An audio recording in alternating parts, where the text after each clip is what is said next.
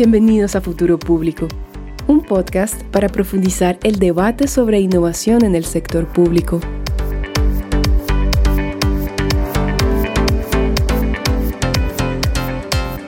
Hola, hola, bienvenidos a Futuro Público. Yo soy Alberto Burst. Y yo soy José Díaz. ¿Cómo están? Y bienvenidos a un nuevo episodio del podcast. ¿De qué vamos a hablar hoy día, José?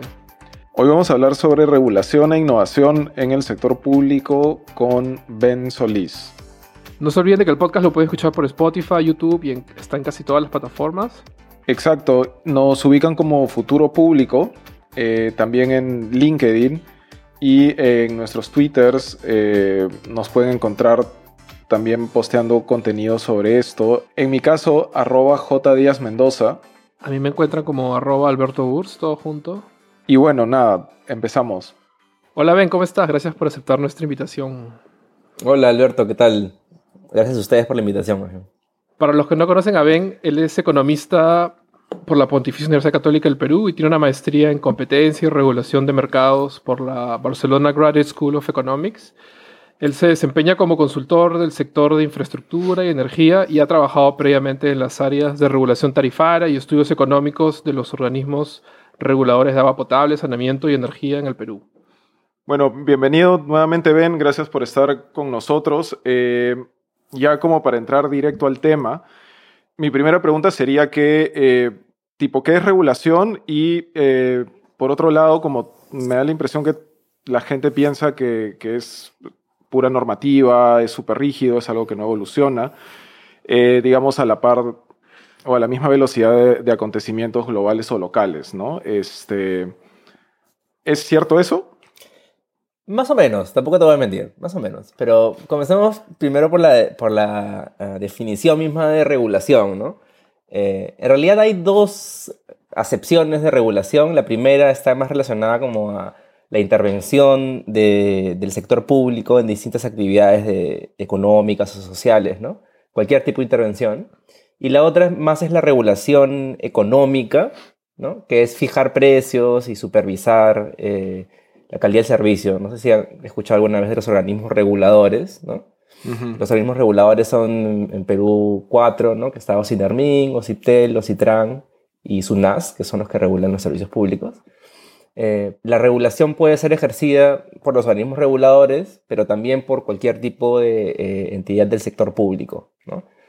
Eh, municipalidades, ministerios, ¿no? Cualquier entidad que emite una norma, una regulación, eh, y en el contexto de la pandemia a todos nos queda claro eh, porque, digamos, las municipalidades o los ministerios han emitido normas para regular nuestro comportamiento, ¿no? no sé, el uso de mascarillas, el uso de protectores faciales, etc. Entonces, eh, digamos que quedémonos con esta visión de regulación más amplia, ¿no? Que es el sector público emitiendo normas para regular el comportamiento. O sea, en verdad la regulación es todo casi, ¿no? Aunque normalmente lo asociamos más a... Yo personalmente siempre, siempre pienso en reguladoras, ¿no? Pero sí, en verdad claro. todo la regulación, ¿no? Claro, sí, sí, sí. O sea, eh, la regulación que nos enseñan de repente más en la universidad es la regulación económica, ¿no?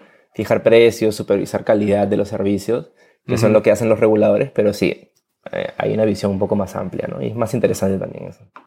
Y sobre, y sobre lo segundo, o sea, antes, digamos, hace, hace varias décadas probablemente el Estado podría, o los gobiernos locales o las instituciones en general podrían haber estado un poco eh, a la par o inclusive adelantadas a, lo que viene en regulación, ¿no? Pero ahora con todo este tema eh, digital, de la tecnología, etcétera, parece que es todo lo contrario. O sea, el, Estado como queda muy relegado, ¿no? Sí, es cierto. Lo que pasa es que la, regulación se aplica a los mercados, ¿no? Y los mercados suelen evolucionar en el tiempo, sobre todo por temas tecnológicos, ¿no? Entonces, lo que tiene que hacer la regulación es un poco adaptarse a estas nuevas condiciones que hay en el mercado, ¿no? Esa es una forma en la cual, digamos, la regulación cambia, ¿no? Como motivada por el propio mercado pero también debería haber como una especie de espíritu de innovación dentro del mismo sector público por hacer mejor las cosas, ¿no? que esto más ligado a modernizar el Estado, ¿no? O sea, como pasar de trámites que se hacen en persona y en papel, por ejemplo, a hacerlos digitales, ¿no? Eh, que incorpora un gran componente tecnológico, pero no es que está motivado por un cambio en el mercado, ¿no? O sea, para poner como un ejemplo súper claro, no sé si se acuerdan, antes de la pandemia, los scooters en Lima, ¿no? Mm, claro. Los scooters públicos. Fueron como una, una innovación en ese momento, ¿no? Que no estaba contemplada en el mercado. Vino una empresa y comenzó a poner scooters por todos lados en, en Lima, en la vía pública. Y las municipalidades tuvieron que reaccionar ante ese cambio en el mercado, ¿no? O sea, regularlo. Y cómo lo regularon, cada uno hizo lo que quiso, ¿no? O sea, en Miraflores te pedían casco, ¿no? Te pedían inscribirte eh, en un sistema, eh, la velocidad, por qué vía transitas, ¿no? Hay que comenzar a regular esas cosas. Y en San Isidro era otra regulación, ¿no? Entonces era como, era muy poco articulado, muy poco eh, coordinado, ¿no? pero más o menos así funciona cuando hay un cambio tecnológico que impulsa al Estado a regular, ¿no? ¿Tú dirías que, por ejemplo, normalmente el sector público tiende a sobreregular? ¿O eso es como una... O sea, ¿tiene, sentido esa frase o es, te parece que... O sea, no sé si tiende a sobreregular. Eh, creo que habría que analizar como caso por caso, ¿no? Mercado por mercado. Sí es cierto que en algunos casos eh, sí se tiende pues, a sobreregular, es decir, a especificar demasiado eh, en detalle lo que se tiene que hacer. No hay una vocación por la simplificación administrativa, ¿no? Todos los ejemplo, si, si, tomamos el, si tomamos el ejemplo del scooter eléctrico, que es mi tema favorito, porque a mí sí me cuando salió eso hace dos años, tres años, también a mí, sí, pues me pareció que la forma como hicieron el, el rollout o la introducción de los scooters fue al, al, machetazo, pues, ¿no? Fue así nomás, este, ya, ya. Claro, un día amanecimos y. Tíralos en claro. es más, South Park tiene un episodio que se ríe de eso también, que es como. un día de la nada aparecieron, pues, tirados ahí. Claro. y es como. Gratis al principio. Y como, que y, como que tú lo miras y dices, ah, esto es, esto es innovación. Ah, eran, eran gratis. Al principio eran gratis, claro. Para que ah, los pruebes, ¿no? Al principio. Tenían como creo que dos viajes gratis, ¿no? Pero sí, claro, o sea, el, el, problema principal ahí fue que no hubo primera coordinación con las propias municipalidades, ¿no? Y que había un uso del espacio público clarísimo, ¿no? O sea, eh, a veces estaban en medio de la vereda, te tropezabas, no hubo accidentes. Eh, digamos que al margen de la regulación que luego se sacó, que quizás debió haber sido más de la municipalidad metropolitana, porque no tiene sentido que pasar de un distrito a, otro cambien las condiciones. este, ¿no? Te tienes que sacar el casco, ponértelo de acuerdo al distrito en el que estás circulando, no, no tenía mucho sentido. Pero, pero sí, pues ahí tiene que haber una coordinación sector público-privado, ¿no? Bueno, lo de los scooters es, es creo que es el, el, típico ejemplo ahora, ¿no? Eh, digamos más contemporáneo de hace, de hace algunos, algún par de años. Este, pero también están entrando otro, otros temas adicionales, ¿no? Por ejemplo, eh, la regulación de los datos, la regulación del cloud, em, la regulación sobre los temas de inteligencia artificial, por ejemplo, ¿no? Este, eh, o el empleo de tecnologías em, eh, mezcladas con, em, eh, con temas biológicos, etcétera. Lo que acabamos de ver, eh, creo que es un par de días, este, científicos crearon un, un embrión mono humano, una cosa así. Entonces, sí, exacto. Entonces, o sea, esos temas, digamos, son avances tecnológicos, son avances científicos, pero, pero requieren regulación, ¿cierto? Y, y la impresión que me da, no sé, a, ti Alberto o Ben, pero es que la regulación o es muy limitada o es inexistente.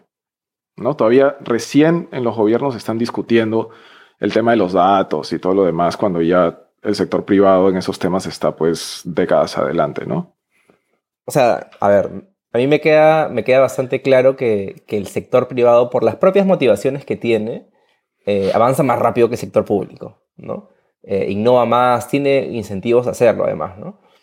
Eh, pero sí es importante que el sector público acompañe esa innovación, que, no, que no se demore mucho, ¿no? Después les voy a comentar algunos ejemplos de, más en servicios públicos, de, cómo pasa que a veces el sector privado está como embalado y el sector eh, público tiene un rezago, ¿no? En temas de, datos, de información, todo lo que sea tecnología y biología también, eh, lo hemos visto con las vacunas también, ¿no? O sea, es importante eh, regular, por ejemplo, eh, los ensayos médicos, ¿no? Que, que, muestren este, efectividad de las vacunas, ¿no? Para, antes de que puedan ser comercializadas. Imagínense un escenario en el que eso no estuviera regulado, ¿no? Y, los, los, laboratorios vendieran las vacunas sin necesidad o u obligación de probar su efectividad, ¿no? Sería bastante eh, complicado, sería perjudicial. Entonces, la, la, intervención del Estado en el sentido regulatorio se da cuando se justifica, ¿no? Cuando hay un beneficio eh, común, social, eh, que justifica esa intervención. ¿no? Eh, no sé si entendí mal, ahí, ahí capaz corrígeme bien. Este, O sea, para que haya regulación, el Estado también, digamos, tiene que estar enterado y tiene que estar informado sobre qué es lo que va a regular, ¿no? En todo entonces, bajo ese supuesto, o sea, y, te voy a preguntar de nuevo por el tema de los datos y todo esto si por ejemplo el Estado peruano o en todo caso en, Latinoamérica no se entiende todavía completamente el panorama del uso de datos y demás, ¿cómo se puede regular eso, no? Este, o si es que podemos hablar de regulación en ese sentido. O sea, ¿estamos en eso en Perú, inclusive? Mm, lo que pasa es que, como en todos los mercados, eh, la regulación no comienza desde el principio, ¿no? Suele ser reactiva, ¿no? Eh, cuando, cuando se vuelve ya un problema, es que el Estado suele reaccionar y, regula. Y para eso luego contrata profesionales especializados, consultoras, etc. O sea, no es necesario, digamos, que haya expertos en eso en el Estado, porque se puede eh, contratar a consultores o ver la experiencia internacional, como somos como países en desarrollo, ¿no? Eh, hay países que ya transitaron esa ruta, ¿no? Eh, y como pasa en, en, los servicios públicos, en Estados Unidos, en Europa, hay innovaciones que aún no llegan a Perú y cuando lleguen a Perú, para regularlas miraremos cómo se hizo en otros países. ¿no? Entonces es muy probable que en Perú pase lo mismo, eh, que, que, veamos la experiencia internacional de aquellos países que ya transitaron esa ruta. ¿no? O sea, sí podemos decir que hay una ruta de aprendizaje, una ruta de retroalimentación dentro de de las prácticas regulatorias. No es como que al gobierno peruano se le ocurre, o a los funcionarios públicos de algún país se les ocurre y bueno, sí, eso es. No, no, claro, o sea, eh, suele haber un consenso en, torno a algunos temas, digamos, que, requieren regulación. ¿no? En el tema de los datos, por ejemplo, en, energía, en algunos países del mundo se está utilizando eh, eh, el Internet de las Cosas, ¿no? Internet of Things y para, para conectar los, los, medidores de energía, por ejemplo, ¿no? Y, la red eléctrica en general. Entonces, smart grid.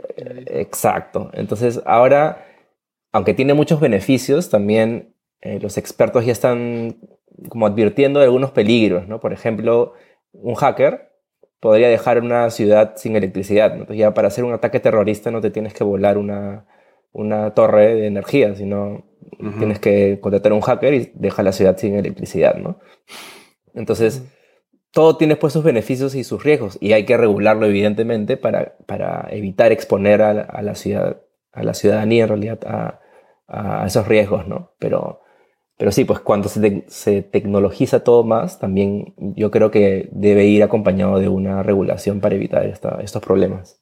Pero ahí lo que es medio palta del tema del smart grid, por ejemplo, es que en teoría o sea, en la teoría creo que ellos, o sea, la empresa que provee, o sea, que ve el tema de los datos, puede saber a qué hora apagas la luz, a qué hora prendes la luz, qué cuarto tiene más luz. sí, claro. o sea, ahora, y ¿cómo se llama ese documental de las redes sociales? ¿No se acuerda de Netflix? Que todo el mundo estuvo ah, comentando. Em, algo de las redes sociales era, ¿no? Pero bueno, este documental, este, un poco nos, nos hablaba sobre cómo las empresas tienen toda nuestra información, ¿no?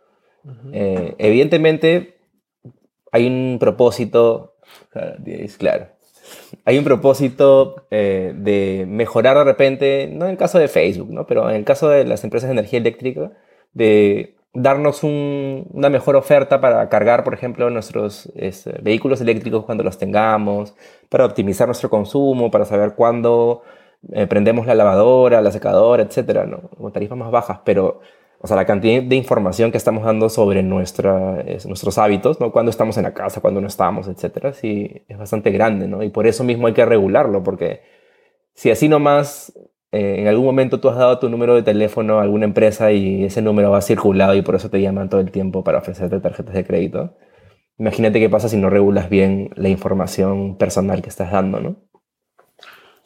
Exacto, o sea, y, y, eso en realidad me lleva a pensar también en las fallas en la regulación desde lo más básico, ¿no? O sea, eh, el ejemplo que tú has puesto, por ejemplo, de, de, dar el número de teléfono a una empresa, pero te acaban llamando después cinco otras empresas de tarjeta de crédito, eh, es, es claro, ¿no? De que hay fallas en eso, o en todo caso no hay cumplimiento de la regulación. Lo mismo pasa con agua, por ejemplo, empresas que, que declaran X monto de agua, de consumo de agua, cuando en realidad es 10 veces más, lo mismo con, con el tema de la luz, etc.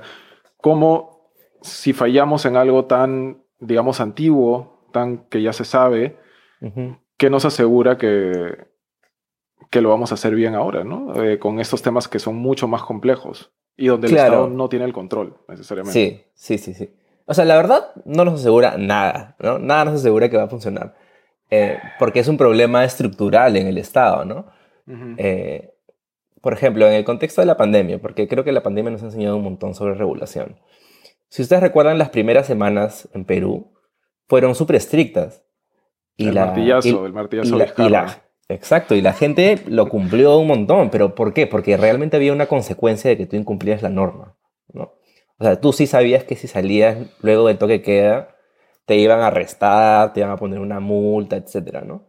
Y eso se ha ido relajando con el tiempo porque ya la percepción cambió, ya la gente ya dice, mm, pero bueno, 10 minutos más, no pasa nada, escuché que un policía me dijo que ya, que la próxima ya no lo haga, bla, bla, bla, pero es importante eh, la exigibilidad de la norma, ¿no? Cuando los, los agentes económicos saben que eh, el incumplimiento tiene una consecuencia, eh, la, regulación funciona. Pues, ¿no?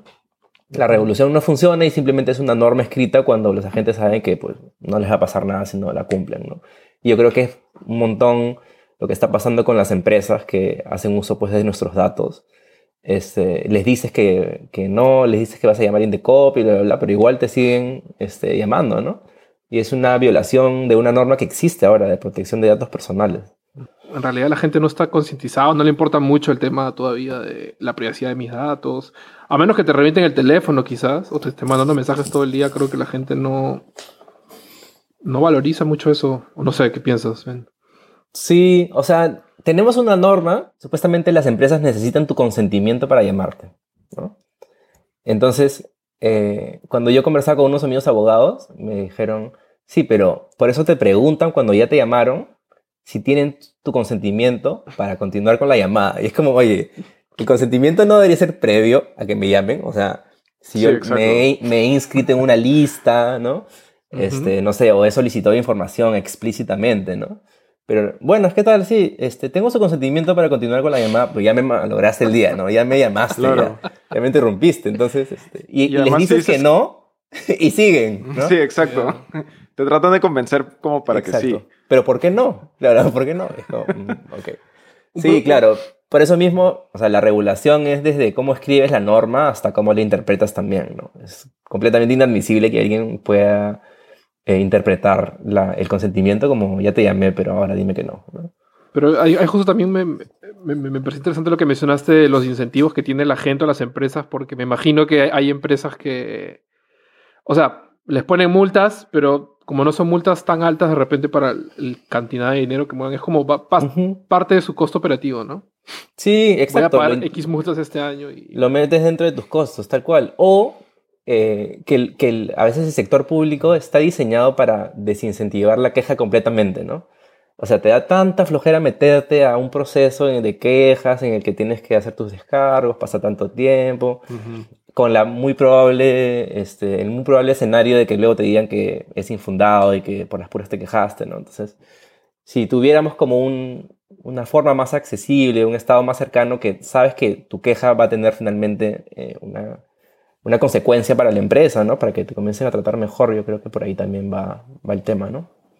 A mí por lo menos, nuevamente, en el contexto de la pandemia, este, como todos hemos estado teletrabajando o haciendo cosas desde casa, el Internet se ha vuelto básico, ¿no? Y lo que yo descubrí es que mm, hay una norma que ya les permite darte menos de la potencia contratada, ¿no? De la velocidad contratada. ¿no? creo que te pueden dar hasta 40% de la velocidad que has contratado. Y- Ujú. y, están bien, no hay problema. ¿no? Y me estaban dando incluso menos que eso, ¿no? que ya 40% es bastante bajo. ¿no? Si yo pago por una velocidad, quiero esa velocidad.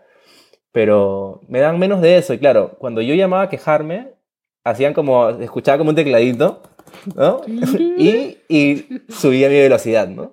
Que es el juego que están haciendo, ah, ¿no? sí, ¿qué hablas? Sí, claro, decía, bueno, este, apague y prenda su modem para que se actualice y Ajá. ya tenía buena velocidad de nuevo, ¿no? Ah, Pero entonces, claro, eso siempre ha sido mentira.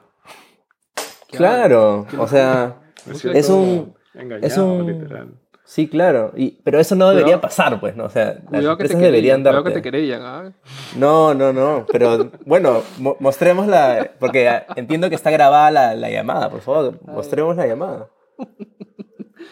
No, ellos saben cómo lo hacen, ¿no? O sea, debe ser Vox Populi, supongo, ¿no? Pero no, no, la verdad que no sabía que era así, así de Sí.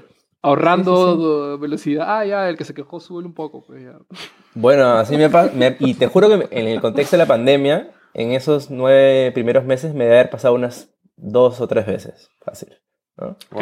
Y, que ya me, da- y que me daba cuenta porque era muy escandaloso, ¿no? O sea, porque no podía ni siquiera ver este Netflix o YouTube. No, porque no, ni cargaba el video, ¿no? Y, y ahorita no tengo muy claras las velocidades, pero ponte, no sé, si son 10 megas, veía, hay una página además donde tú puedes medir la velocidad que te están dando, ¿no? Veía y era como un mega, ¿no? Una cosa ya muy Ah, escandaloso. ok. Entonces ahí llamaba porque ya no podía ni usar el internet. Y lo arreglaban, ¿no? Y me imagino que también la pandemia pues puso en evidencia, o sea, la infraestructura tan, tan pobre, ¿no? Paupérrima que hay Sí, en, pues. en Perú, ¿no? O sea, las empresas que proveen el servicio, ¿no? Si tienes a Sí, toda la gente cual. entrando al mismo tiempo en su casa. Claro, es más, creo que un, tiempo, un momento dijeron como no entren a Netflix en el día. Sí, había una Algo campaña, así. ¿no? Lo cual Eh. tiene un montón de sentido, ¿ya? O sea, porque sí, claro. O sea, darle la gente que tiene que trabajar. Pero me parecía lo. No sé qué cuántos Claro, países en el mundo habían dicho no entren a Netflix o no entren a YouTube en el día. Claro, era como no sobrecarguen las redes, ¿no? Claro, ¿verdad? Para- Pero sí, sí, sí me acuerdo al principio, ¿no? Quizás, no sé, podría tener un sentido por un tiempo al principio, porque claro, no estaban preparados para eso, pero ellos tienen que hacer pues las inversiones necesarias para darnos el servicio, ¿no? O sea, no, esa no puede ser la solución de largo plazo, ¿no? Y claro. Sí, pues no, o sea, como ya. Pero es- estas empresas, por ejemplo, las que proveen internet, tienen, están obligadas a darte un mínimo de. O sea, Claro, No si sé, tú tiene contratas una velocidad, te tienen que dar mínimo el 40%, que a mí ya me parece un poco escandaloso, ¿no? Este, pero menos de eso no te pueden dar. Y yo tengo una pregunta sobre eso. O sea, me- escuchándolos un poco, estaba pensando más que todo en los incentivos para, uno, para regular y dos, para innovar en regulación, que es un poco el tema de lo que, de lo que estamos hablando, ¿no? O sea, este, por ejemplo, este mínimo de 40%, eh, o sea, o sea ¿qué, qué, cuál es la base que tiene, ¿no? O sea, ¿por qué ese es el mínimo? ¿Por qué no podemos pensar en una regulación mucho más eh, eficiente, eh, que no sienta como que a cada rato estamos perdiendo, ¿no? Como Estado, como ciudadanos, etcétera. Este, como, ¿qué onda? Esa es la pregunta. Yo entiendo que, bueno, soy un especialista en el tema, tenemos que llamar un ingeniero, pero entiendo que, que podría haber como ciertas, no sé, fluctuaciones en la velocidad, que no siempre puedes dar el 100% de la velocidad, ¿no? Y es normal, o sea, pasa también, no sé, siempre hay pérdidas, en energía también hay pérdidas, en agua hay pérdidas cuando distribuyes, ¿no? Debe haber algún tema ingenieril que explique por qué no puedes dar siempre el 100. Ahora, ¿por qué 40? Ya no sé. No tengo ese detalle, ¿no? Pero no creo que en otros países sea así. No creo que sea el 40%. O sea, acá nos tira. Probablemente en el Perú nos tiramos un poco al piso para. Sí, sí, tendríamos que ver regular. otros países. Pero sí, pues, porque 40% de la velocidad contratada me parece bastante bajo, ¿no? Y, y- y, claro, la regulación tiene que, que ser como consciente de, lo- de las limitaciones técnicas que podrían haber. Por eso les digo que no vamos a poner 100% de velocidad, porque quizás todas incumplen por algún motivo ingenieril. Pero toma relevancia la necesidad de tomar eh, decisiones de política sobre la base de evidencia, ¿no? O sea, ok, no es 100%, pero ¿cuánto debería ser? ¿Qué dicen los especialistas? ¿Cuál, cuál es la- el, el- porcentaje de velocidad que yo debería garantizar que es factible por parte de la empresa y que no está abusando de los consumidores? ¿no? Y bueno, hay eh, campo para innovar en eso? O sea, si es que capaz todo ya se conoce o, o- no. Sí, o sea, yo creo que los servicios públicos son siempre vistos como lugares donde hay poco espacio para la innovación, ¿no? Porque parece que ya todo se conoce, ¿no? Eh, les puedo hablar un poco de agua y de electricidad, que son los servicios que más conozco porque he trabajado en esos sectores. Ujú. Eh, en agua, en realidad, efectivamente, los avances tecnológicos son bastante escasos, ¿no? Porque la forma en la que se produce pues, el agua es la misma desde hace muchos años, ¿no? Eh, y probablemente hay más información o más innovación eh, con respecto a medidores inteligentes, ¿no? Para que tú sepas cuánto estás consumiendo de agua, puedas como, em, como controlar tu consumo, ¿no? Que no tengas este, eh, una facturación muy grande. Pero a mí me gustaría como enfocar la innovación en- agua, más bien desde el lado del Estado, ¿no? Porque hay mucha gente que no, que tiene una visión muy cuadriculada de cómo se tienen que hacer las cosas en agua, Que es la- la infraestructura convencional, cuando más bien lo que vemos ahora son startups que hacen eh, prestación de estos servicios con infraestructura no convencional. ¿no? En, en- en agua, por ejemplo, puedes dar los, eh, los servicios con camiones cisterna en lugares que no son accesibles. eh, Esa es, esa la es infraestructura convencional. No convencional. No convencional, La, convencion- ok. la, la convencional es, es, digamos, lo- las redes, ¿no? que son esos tubos de agua que te llevan la- Ujú. el agua a tu casa. Pero sabemos que no todos podemos tener ese servicio porque demoran hacer esos proyectos, ¿no? Demoran años y a veces lo- los hogares están en zonas de difícil acceso. ¿no? Entonces, una forma de dar el agua eh, es con camión cisterna, pero bien regulado, o sea, con una tarifa accesible, no como la que pagan ahora los usuarios, que son como 6, 7, 10 veces más lo que pagamos nosotros. ¿no? Y eh, en el caso del, del alcantarillado, ah, ahora también hay una, una startup que se llama Xrunner en Perú, en Lima, que hacen, te instalan un inodoro, que es un inodoro seco, ¿no? Eh, y luego pasan camiones dos veces a la semana y llevándose los desechos que están en unas bolsas, ¿no? Que para, para la gente que tiene ese servicio es una mejora importantísima, porque ya no tienen que, que recurrir a, a formas peligrosas como las fosas sépticos y esas cosas, ¿no? que son como bastante peligrosos y para, para la gente. Eh, o sea, es una innovación de otro tipo, ¿no? Es más bien como repensar eh, cómo, que, cómo queremos dar esos servicios. Y eso de repente es- no en el, en el inmediato, o sea, digo, no, no es una solución para siempre, pero hay que solucionar el problema de la gente en el inmediato plazo, ¿no? Y ese tipo de servicios que mencioné ahorita, por ejemplo, el camión cisterna y estos baños este, más, Secos. más baños secos. ¿están regulados? O sea, lo- el- ¿los reguladores se han metido ahí o lo han dejado? O- No, bueno, a ver, los camiones desde siempre han estado desre- desregulados, ¿no? Nosotros tenemos esta idea de, eh, de los camiones que abusan de la gente porque les cobran una tarifa bastante alta y la calidad es bastante baja, ¿no? Eh, salió una norma, de hecho, hace algunos años, que ya lo regula, pero no se está aplicando, ¿no? Eh, no hay todavía esta decisión política de aplicar esta, esta, esta norma.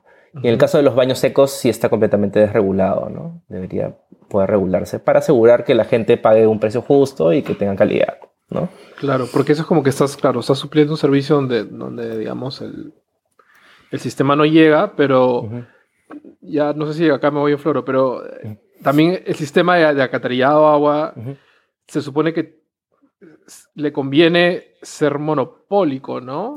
Sí, claro, es un monopolio natural. Ujú. O sea, Sí, son esos es un- sectores donde los monopolios funcionan y son Exacto. deseables. Es un monopolio natural, sí. Y en... Ah, Ahí en tengo, el- una, ahí tengo una pregunta sobre eso. Sí, sí, Este, adelante, adelante. em, ¿Cómo la regulación puede integrar el funcionamiento de estas, de estas eh, startups? Que eh, al final son como innovación social, pues, ¿no? Sí, sí, completamente. Eh, en realidad, lo óptimo sería porque si tú chequeas estas, estas, este, estas empresas, requieren normalmente de subsidios y, y los piden a la cooperación internacional, etc. ¿no? O sea, no es posible que ellos eh, financien sus actividades solamente con lo que pagan los usuarios, que además son personas que viven en la periferia de la ciudad, entonces tienen pocos ingresos. ¿no? Eh, cuando tú lo incorporas en la regulación y se lo das incluso a una empresa, que es la empresa de agua, por ejemplo, ¿no? sea PAL en Lima, te permite subsidiar, ¿no? Porque con la tarifa que le cobras a los usuarios del resto de Lima, podrías subsidiar la operación de estos servicios, que también son servicios de saneamiento, pero son prestados con una tecnología distinta, ¿no? No convencional. Como eh, los camiones cisternas en el caso de agua y los inodoros secos en el caso del alcantarillado. Entonces sí hay como un, un espacio para, para, incorporándolo a la regulación, permitir que estas, eh, estas innovaciones, esas startups subsistan, ¿no? financien su, su, operación. De hecho, es la manera más óptima, ¿no? porque ya les, haces, les aseguras el financiamiento en lugar de forzarlos a estar tocando puertas de, de cooperación internacional cada cierto tiempo para que les den financiamiento. ¿no? Y además les permites ganar escala, porque ahora mismo estas startups hacen como servicio a, a, a, empresas, perdón, a localidades bastante pequeñas, ¿no? Pero yo creo que esto debería pensarse como una solución masiva en el corto plazo, ¿no? Mientras llegan las infraestructuras este, convencionales, ¿no? Que toman tiempo. Eso es lo que, lo que te iba a preguntar, como eh, hay un poco ese miedo de, ¿van a llegar? Claro, pero claro. es que ese miedo persiste con o sin eh, el apoyo del Estado a las startups, ¿no? O sea, uh -huh. la gente que, que, vive ahorita en la periferia de Lima está esperando, no sé, 8, 10, 15 años por infraestructura. Y lo que va a hacer, o lo que va a pasar en sus vidas si es que incorporas estas startups a la empresa, es que van a pagar menos, porque ahorita están pagando mucho por agua y, y además uh -huh. que van a tener una mejor calidad, ¿no? Entonces, desde el punto de vista de ellos, van a estar mejor de todas maneras. ¿no? Okay. El miedo a, a, que, a, que, venga o no la infraestructura es el mismo en cualquiera de los dos escenarios, ¿no? Pero sí les permites como pagar menos y tener calidad en el servicio, ¿no? Que es como una prioridad. Y en el, y en el tema, o sea, de energía, ¿es, es similar? O sea, te, te pregunto justo antes, antes de, que, de que entres a la sesión, eh, con Alberto le estaba comentando que hace un, un, montón de años, una década probablemente, eh, con el boom de los paneles solares, ¿no? Eh, por ejemplo, en, en Europa eh, se empezó a meter a la gente a la cárcel porque compraban sus propios paneles solares y salían como del, del grid, ¿no? Claro. Este, en Perú por la falta de infraestructura, hay un montón de startups que te proporcionan distintos modelos, tamaños, etcétera, de eh, formatos, etcétera, para, uh -huh. para, que las familias accedan a, a, energía, ¿no? Eólica, este, mini turbinas, etcétera. Uh -huh. ¿Eso está regulado? No, no está regulado y de hecho hay una, como una presión bastante creciente para que se regule, ¿no? Ese, ese tema y el tema de los vehículos eléctricos, que también lo podemos hablar ahorita uh -huh. en un toque. ¿Pero presión eh, de quiénes? O sea, ¿de, qué, ¿de qué sectores? De la, o sea, evidentemente las empresas de, de, distribución, etcétera, ellas no están interesadas en que eso pase, ¿no? Porque uh -huh. les genera un problema. Este, pero hay empresas que se van a dedicar a esto, entonces quieren que se regule, ¿no? Eh, y muchas empresas igual ya entendieron que ese es el futuro y entonces van a diversificar su portafolio, ¿no? Las empresas de generación, de distribución, saben que es un negocio en el futuro, entonces están como dispuestas, ¿no? Pero nuevamente a veces el Estado se demora en, en regular las cosas, ¿no? En el caso... Eh, para, ajá. No, te, tengo una pregunta sobre eso. Eh, eh, pero muchos de estos servicios, en el caso de nuevo de energía, por ejemplo, es brindado por uh -huh. la cooperación internacional. Que vienen y te instalan todo un sistema, etcétera. Bueno, es una empresa, ¿no? Pero, uh -huh. digamos, es con dinero cooperación, que ya lo mencionaste. O sea, ¿qué se hace con eso? Claro, lo que pasa es que la cooperación puede, puede financiar de repente eh, pilotos, cosas pequeñas, ¿no? Pero a una mayor escala, y luego no solamente es como instalarte el panel solar, sino darte algún servicio de, no sé, monitoreo de tu consumo, de reemplazo de, partes, de mantenimiento, ¿no? Eh, hay otros, otros servicios conexos que vienen cuando te instalan un panel. Eh, y, y digamos, ahí podrían, podrían intervenir las empresas que actualmente hacen la distribución de luz, por ejemplo. ¿no? Además, uh -huh. recuerda que, que la, uh, el panel no es que va a permitir que tú consumas, o sea, que te independices o te desconectes de la red, ¿no? Porque tendrías que generar un montón de, de electricidad. Y además, solamente funciona cuando hay sol, ¿no? Y tú prendes todo ah, claro. cuando, cuando tú prendes todo en la noche. Tu consumo de electricidad es mayor. Tendrías que tener. Uh -huh una batería enorme para almacenar, ¿no? Normalmente no es que tú te desconectas de la red, sino que te permite bajar tu consumo, ¿no? En el día, eh, incluso hay gente que le vende electricidad a la empresa porque reinyecta la electricidad a la red, ¿no? Pero ya es como otro escenario. Sea, eso suena Pero- como más complejo. Pero... Sí, sí, sí. Pero, pero, digamos que en términos simples, cuando tú instalas tu panel, te permite reducir tu consumo, ¿no? porque ya no dependes tanto de, la electricidad que te vende la empresa, pero siempre hay un nivel de dependencia, ¿no? porque igual le vas a comprar electricidad eh, en las noches, ¿no? donde no hay energía solar y, y donde además consumes más porque se prenden todas las luces, ¿no? llegas a tu casa, etc. Pero sí, en, en- en Perú ahí está, eh, todavía está pendiente. Creo que se sacó un proyecto de reglamento, no estoy seguro si se aprobó la versión final para regular a los prosumidores, le llaman, ¿no? como consumidores productores. ¿no? Que, que cada uno pueda instalar su- sus, sus paneles o, o- o algún disposi- dispositivo de generación eléctrica. Ese es un, un tema que está pendiente de regulación. Eh, y el otro es el de electromovilidad, ¿no? El de Ujú. vehículos eléctricos, que, que en Estados Unidos y en Europa ya está como despegando, pero en Perú todavía no hay una regulación que, que faculte o que incentive este, esta práctica, ¿no? Que es, digamos, los vehículos eléctricos. ¿Existen, ¿Existen, por ejemplo, Teslas en el Perú? ¿Autos eléctricos en general? Creo que, creo que existen como a medida de como pruebas, ¿no? Como para que los, los muestren en, en- en estos, este, cuando existían estas, estas como ferias de automovilísticas, ¿no? Ah, Ya. ujú. Este, y hay como mm, un bus, creo que es en San Isidro, ¿no? Este, y, obvio, que de la municipalidad de San Isidro, además, ¿no? Este, y un bus en el corredor rojo, azul, no estoy muy seguro ahora, pero es como una especie de piloto, no, no hay una propuesta todavía seria desde el Estado de apostar por, por estos vehículos, ¿no? Que tienen sus que problemas, en la pero... banca y que se le vaya la energía a tu Tesla, pues. Claro. Claro, porque, porque además tener tu, o sea, tener tu vehículo eléctrico implica este, que tengas estaciones de carga distribuidas en la ciudad, ¿no? O sea, de nada te sirve un vehículo si solo lo puedes cargar enchufándolo en tu casa este, en la noche, ¿no? Sí. Y, ahí- y también he, escuchado que en otros países había un tema con, con la estandarización del enchufe, porque cada empresa quería tener su propio adaptador y no sé Exacto. qué. Y hay un tema también ahí medio espinoso. Exacto, exacto. Pero bueno, hay- o sea, hay que regularlo. Así como, como se han estandarizado los enchufes en Perú, no sé, ¿no? Ujú. este, porque tú te vas a otro país y tienen otro enchufe completamente distinto, ¿no? En, en Chile, creo en Argentina son pero rarísimos, ¿no? Entonces, también se puede estandarizar desde el Estado los, los cargadores, ¿no? O sea, eso no debería ser un problema. Este, los, las tarifas que te van a cobrar por cargar tu, este, tu vehículo en casa, por ejemplo, ¿no? Porque entenderán que enchufar un, un- un vehículo eléctrico en tu casa es como un consumo importante, entonces deberían darte una tarifa, pues, este, una tarifa competitiva. No es que vaya a subir 50 soles el recibo. ¿no? Claro, claro. Un No es que estás ratito. enchufando un iPhone, ¿no? Estás Claro. enchufando un carro, entonces. Voy a enchufar mi caña, le voy a cargar un toque. O la puedo cargar en tu casa. Claro. Claro, claro, ¿no? Así como cuando, cuando te, cuando llegas a la casa de alguien y, oye, ¿puedo enchufar mi celular? Le dices, ¿puedo enchufar mi carro un rato, por favor? Claro. Pero vamos a llegar a ese punto, supongo, pues, ¿no? En algún momento. Espero, ¿no? Sí, pero ahí ya le yapeas algo, pues, ¿no? Para compensarle, ¿no? Claro, Nunca tan... Pero sería, claro, para, para poner, claro, ¿cuánto saldrá una carga completa de un Tesla en Lima? No sé.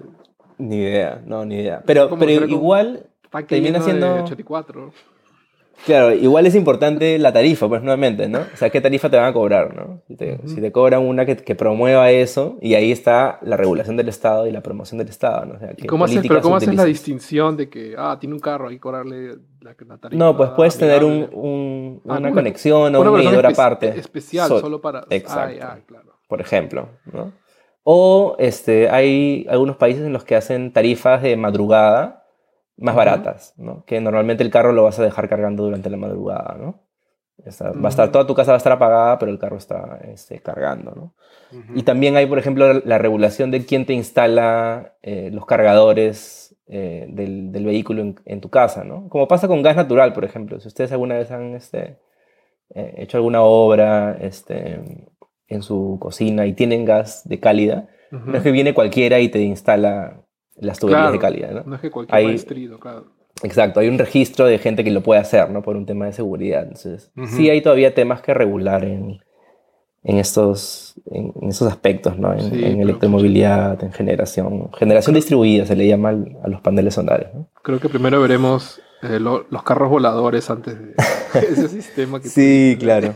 Mira, yo, cre- yo siempre he creído eh, que en, en Perú el- los vehículos eléctricos tienen que llegar por el, por el transporte público. Ujú. Ujú. O sea, es la prioridad. Los buses ahora, todos esos buses contaminantes, etcétera, tienen que ordenarse y reemplazarlos por vehículos eléctricos. Y ahí el Estado tiene un rol súper importante porque es quien promociona desde el transporte público el vehículo eléctrico. Ya el transporte privado llegará en su momento, ¿no?